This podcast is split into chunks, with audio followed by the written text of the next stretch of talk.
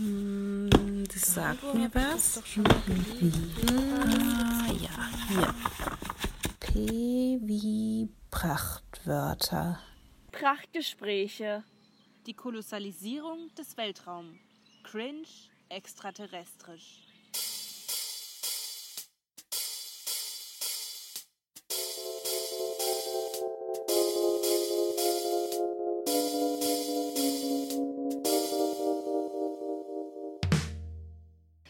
Ob die Kolossalisierung des Weltalls Utopie, Mythos oder Sci-Fi-Legende bleibt oder tatsächlich Realität wird, darüber sprechen wir heute mit unserer Gästin. Fachkundig für Themenkonvexe rund um die Galaxis, Astronomie im Allgemeinen und für Fragen einer extraterrestrischen Ethik. Willkommen im Studio. Ja, äh, hallo alle zusammen. Womit soll ich starten jetzt so? Vielleicht könnte ich ja erstmal einen kurzen Überblick über meine Arbeit im Allgemeinen geben? Ja, das klingt sehr gut. Das hätte ich jetzt auch vorgeschlagen. Ich denke nämlich, das gastronomische Grundwissen unserer ZuhörerInnen ist durchaus überschaubar. Ja, ja, ja, ganz richtig. Was Himmelskörper abseits unseres eigenen Planeten betrifft, abseits der Erde, halten wir uns doch alle ganz gerne ein bisschen bewölkt. Das ist zumindest meine Erfahrung. Ich meine, sieht man da mal einen Konsensstreifen am blauen Himmel, werden gleich Chemotrails vermutet. Was zu groß ist für unser menschliches alltägliches Denken, erklären wir uns sehr gerne sehr schnell mit irgendwelchen sehr fantastischen Theorien und Ideen, die wirklich nicht sehr nah an unserer Wirklichkeit liegen. Ja, sehr interessant auf jeden Fall, wie viel Wahnsinn die menschliche mhm, Vorstellung mhm, bereit ist zu illuminieren, bevor sie mit einer tatsächlichen Recherche beginnt. Da kann ich mir nur an die eigene Nase greifen. Bei jedem Satelliten am Nachthimmel denke ich, ich hätte ein UFO gesehen. Mhm. Ja, unsere Aufmerksamkeit für das gesamte Themenfeld Astrologie, Luft- und Raumfahrt, Quintenphysik, Extraterrestrik ist ganz, ganz stark von einem sehr menschlichen Impuls geleitet, nämlich von dem Bedürfnis nach einer Narration, nach einer Erzählung, nach einem Eskapismus. Und da geht es schnell sehr schnell weg von einem rein wissenschaftlichen Verständnis der Dinge wie die Erde dreht sich, sie zieht ägyptische Bahnen, hin zu regelrechten Skyfly-Epen. Mhm, mhm.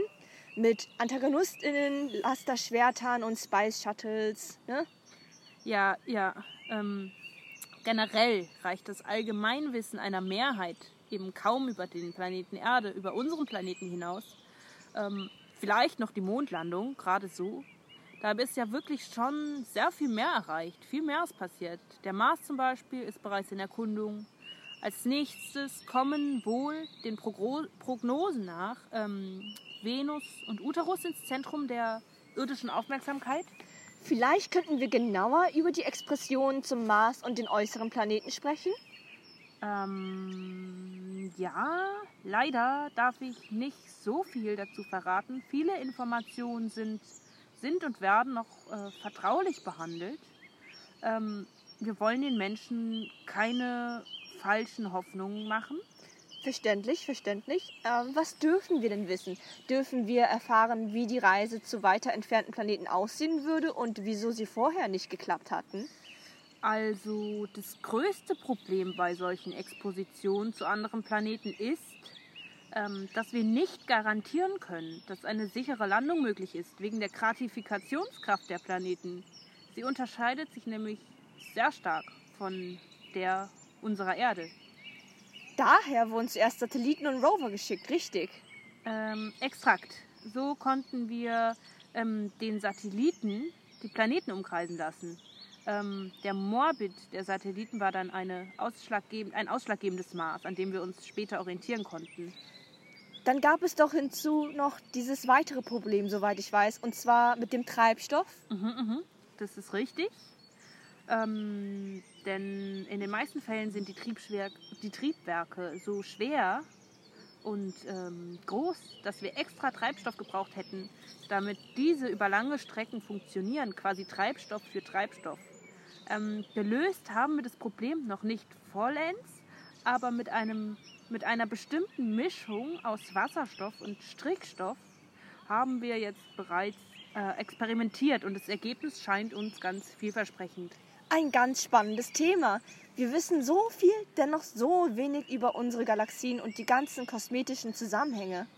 Äh, in der Tat, ja. ja. Für viele habe ich mit meinen Erzählungen bis jetzt vermutlich schon starke Haha-Momente initiieren können. Ähm, da ist auf jeden Fall noch viel Luft nach oben im wahrsten Sinne des Wortes. Das stimmt, da müssen wir wohl noch weiter über unseren Tellerrand oder in diesem Fall weiter als das Stethoskop schauen. Ja, genau, genau. Ich würde Sie gerne noch nach den politischen Folgen einer solchen von Ihnen auf sich gestellten Uterus- oder Septum-Exposition fragen. Sie als Fachperson für eine extraterrestrische Ethik. Zünden Sie nur los! Wenn wir es tatsächlich schaffen sollten, der Gratifikation, der Ernährungsversorgung, dem Druck und den Steroidengürtel auf dem Wege zum Trotz, auf einem der Planeten zu landen, wie würden wir damit umgehen, falls da doch noch Leben zu finden ist? Mm, eine sehr, sehr wichtige ästhetische Frage. Ähm, wir wären zwar heute gerne in einer postkolossalen Zeit, aber die Menschen möchten immer weiter Dinge besetzen. Was vom Besetzen des Beifahrersitzes zur linken Armlehne im Kino bis hin zum, bis zu Wohnorten und Planeten reicht. Ich meine, ähm, auf diesem ganzen Konspekt beruht ja auch diese von mir schon geäuterte menschliche Faszination für Weltraum und All. Ja. Und zurück zur Frage jetzt nochmal. Entschuldigen Sie im Übrigen für meine Sukzessivfragen, aber würden wir auf Leben stoßen, ob die ISS, SpaceX oder NASA, egal welche Raumfahrtgesellschaft es auch sein wird, würden sie dann zurücktreten, den Lebensraum, das Habitat der anderen Spezies respektierend oder ungeachtet dessen weiter forschen? Ja, eine sehr gute Frage. Immer noch. Wir schreiben ja auch ähm, Protokolle für bestimmte Szenarien und werten dann aus, welche Güter es wert wären zu geben, wie weit überhaupt zu gehen wäre für wissenschaftliche Fortschritte. Äh, denn wir wissen, Zitat, France is Bacon, ähm, Knowledge is Power. Ja. Na dann sollten wir wohl hoffen, dass in der Extraterrassenwelt kein Leben ist, dessen Extinktion wir erneut verursachen könnten, die wir in eine Ecke drängen oder auf sonstige Weise ausnutzen würden. Ja. Noch eine letzte, eher ungezwungene Frage. Auf welches Gericht könnten Sie niemals in Ihrem Space Shuttle verzichten? Eine sehr einfache Frage, das wäre wohl gebratene Ente mit Reis, am besten mit frischen Kräutern, mit, frischem, mit frischer Basilika äh, oder, oder wenn nicht frisch, dann, dann getrocknet, drumherum viel äh, Origa Origami. Ja. Eine wunderbare Antwort, wie ich finde. Da bekomme ich doch gleich ein bisschen Magengurren. Vielen Dank für dieses aufschlussreiche Gespräch. Ja, ja, ja, äh, gerne, gerne. Dann sage ich mal auf Wiedersehen und bis zur Unendlichkeit und noch viel weiter.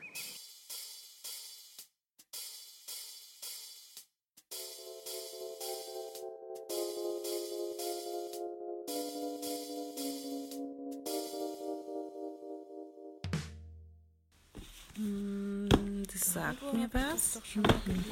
Ah, ja, hier wie auflösen? Kolonial, kolossal, Kolossalisierung. Legende, Legende. Komplex, konvex, themenkonvex. Astronomisch, gastronomisch. Kondens, Konsens, Konsensstreifen. Chemtrails, Chemotrails. Illusionieren, illuminieren. Nase, NASA. Feld, Fels, Themenfels. Astronomie, Astrologie. Quanten, Quinten, Quintenphysik. Elliptisch, ägyptisch. Sci-Fi, Sky-Fi. Laser, Laster, Lasterschwert. Space, Spice, Spice Shuttle. Uranus, Uterus. Expedition, Expression, Exposition. Gravitation, Gratifikation, Gratifikationskraft. Orbit, Moabit. Stickstoff, Strickstoff. Kosmisch. Kosmetisch. Aha. Haha. Haha, Moment. Initiieren. Injizieren. Teleskop, Stethoskop. Neptun. Septum. Asteroiden, Steroide, Steroidengürtel. Konzept. Konspekt. Äußern, Eutern, geäutert. Suggestivfrage. Sukzessivfrage. Francis Bacon. Franz is Bacon. Terrestrisch. Terrasse. Extraterrassen. Space Shuttle, Space Shuffle. Basilikum. Basilika. Oregano, Origami. Knurren. Gurren. Magengurren.